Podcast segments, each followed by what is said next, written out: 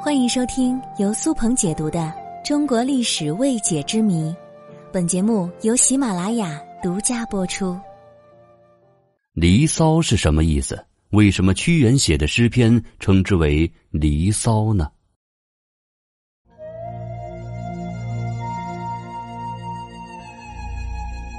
屈原，芈姓，屈氏，名平，字元。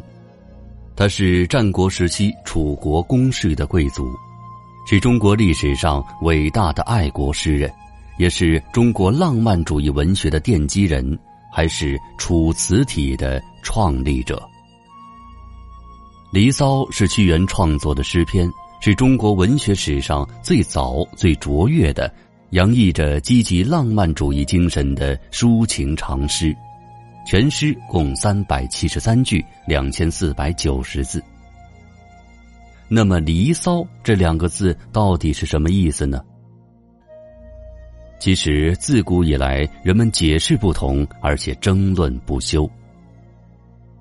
关于“离骚”一词，司马迁在《史记》当中阐述的很清楚：“离骚者，游离忧也。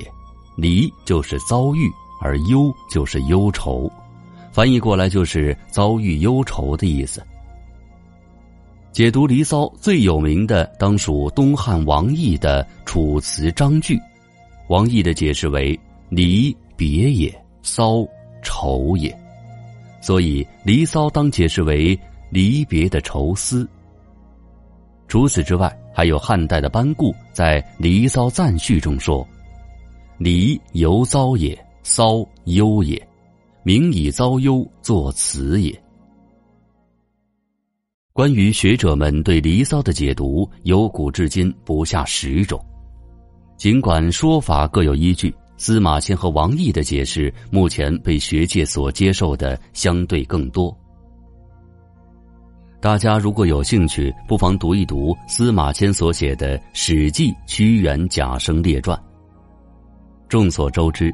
司马迁本身就是一位奇人，是西汉伟大的史学家和文学家。因为李陵一事触怒了汉武帝，治罪下狱。在狱中，他究天人之际，通古今之变，成一家之言，做出了《史记》。《史记》也被鲁迅先生誉为史家之绝唱，无韵之离骚。《史记》当中就有一篇《屈原贾生列传》。是屈原、贾谊两个人的传记。虽然他们不是同时代的人，但是两个人的遭遇颇为相似。同样是因中被贬，同样是郁郁不得志，却在文学上成就卓著。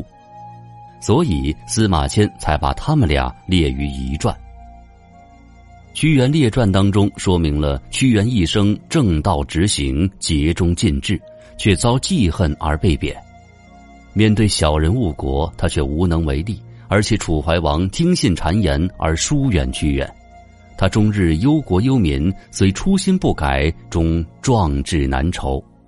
正是这种时候，才促使屈原写下了《离骚》。《离骚》其实就是屈原自述身世、遭遇忧患、立志爱国爱民、有志报国而不得的真情流露。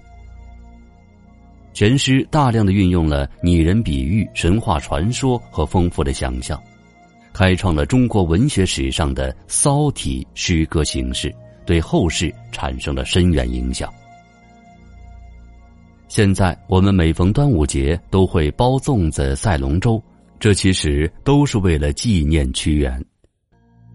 路漫漫其修远兮，吾将上下而求索。